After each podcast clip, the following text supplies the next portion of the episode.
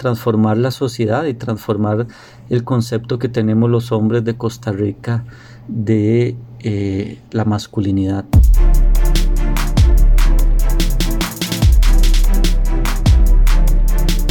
Luis Álvaro Calderón Retana es educador y psicólogo. Trabaja en la Dirección de Vida Estudiantil del Ministerio de Educación Pública de Costa Rica y lidera una red de promotores de masculinidades positivas en ese mismo ministerio.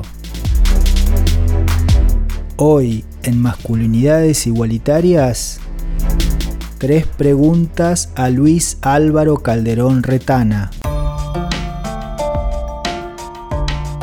¿Qué significa ser varón? Bueno, ser varón eh, para mí en mi historia de vida, sobre todo em, remontándome a, mi infancia, mi adolescencia, mi adultez joven, significó gozar de muchísimos privilegios, de muchísimas ventajas con respecto a las mujeres de mi entorno, llámese eh, hermanas, familiares, compañeras de escuela, compañeras de secundaria, compañeras de, colegio, compañeras de trabajo.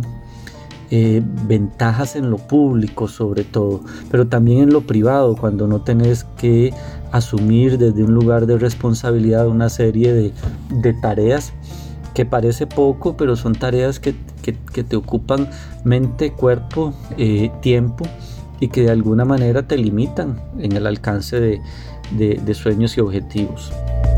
Hoy, a mis 51 años y después de, de, un despertar que ha sido gradual, paulatino, eh, y sobre todo a partir del ejercicio de mi profesión como psicólogo en el Ministerio de Educación Pública, eh, acá de Costa Rica, obviamente, em, pues el significado ha cambiado. Hoy ser varón eh, representa un, reto, un reto sobre todo eh, en, el, en, el, lugar que ocupo con respecto a otros hombres, en, el, lugar que ocupo como, como asesor eh, en materia de género en, el departamento en, que trabajo y desde donde estoy pues acá liderando un, un proyecto en, el tema de masculinidades. Entonces, em, creo que hoy, hoy es eso, hoy la palabra varón para mí, la palabra hombre, representa el reto de estar enfrentando y confrontando a mi propio yo eh, y estar enfrentando y confrontando a otros hombres cercanos eh, en lo público, en lo privado, en la familia, eh, en las personas que de alguna manera tengo a cargo dentro de este proyecto eh, o con las cuales me toca coordinar eh, acciones. para esto, para, para, una transformación social. Entonces el reto y el significado de, ser varón va en esa línea, en la línea de poder desde ese lugar transformar la sociedad y transformar el concepto que tenemos los hombres de Costa Rica de eh, la masculinidad. ¿Por qué necesitamos pensar en masculinidades igualitarias? Necesitamos pensar en masculinidades igualitarias, em, bueno, en función, eh, sobre todo, ante todo, de lo que ha significado para ciertas poblaciones vulnerabilizadas eh, el, enfrentar un mundo donde los hombres, sobre todo los hombres blancos, eh, entre comillas, heterosexuales, em, hemos, hemos gozado de privilegios, hemos tenido eh, el, poder en general, hemos gozado de, de ciertas ventajas. Em, en función entonces de estas poblaciones, pues necesitamos una una sociedad más igualitaria construida desde, desde ellos, ellas, ellas y desde nosotros también. Eh, significa también reconocer que esos privilegios de los que hemos gozado por siglos, por milenios, eh, también han implicado el pago de una factura, por decirlo de alguna manera, en el sentido de que eh, también hemos perdido. Hemos tenido pequeñas pérdidas a cambio de grandes privilegios, pero eh, si sabemos darle valor a las cosas que realmente tienen valor, esas pequeñas pérdidas no son tan pequeñas porque implica el haber sacrificado eh, relaciones, el haber sacrificado convivencias, el haber sacrificado el buen trato, el haber sacrificado eh, el alimento espiritual que pueden tener esas buenas relaciones con los hijos, con las hijas, con eh, eventuales parejas, em, con la familia, etcétera, porque nos hemos relacionado eh, desde un lugar muy limitado, muy, muy limitado. Entonces por ahí hemos perdido.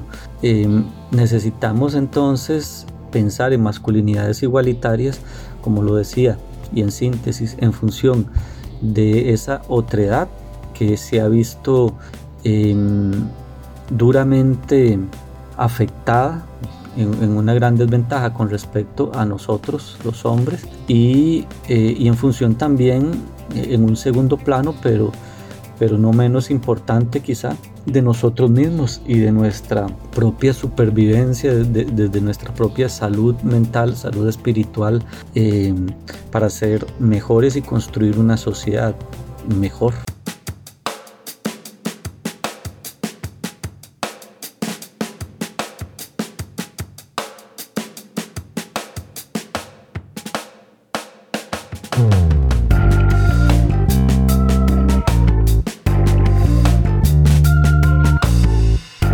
¿Cómo te parece que podemos propiciar el cambio social hacia relaciones intergéneros más igualitarias, más democráticas?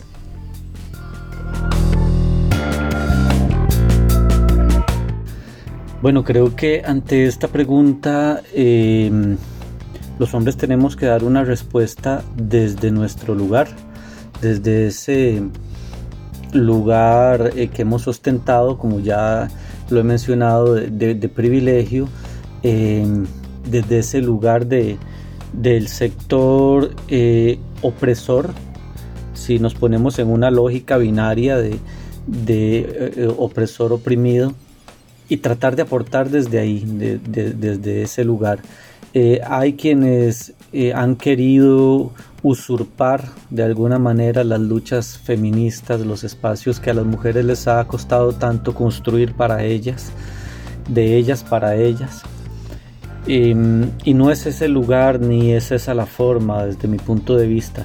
Creo que los hombres eh, tenemos que em, confrontarnos entre nosotros, em, mirarnos unos a otros a los ojos y decirnos eh, estás haciendo esto mal, estás cometiendo estos errores, em, o pedirnos ayuda unos a otros, eh, decir, mira, no sé por dónde empezar, vos que tenés ya más camino en este, en este, en esta lucha, en esta búsqueda transformadora.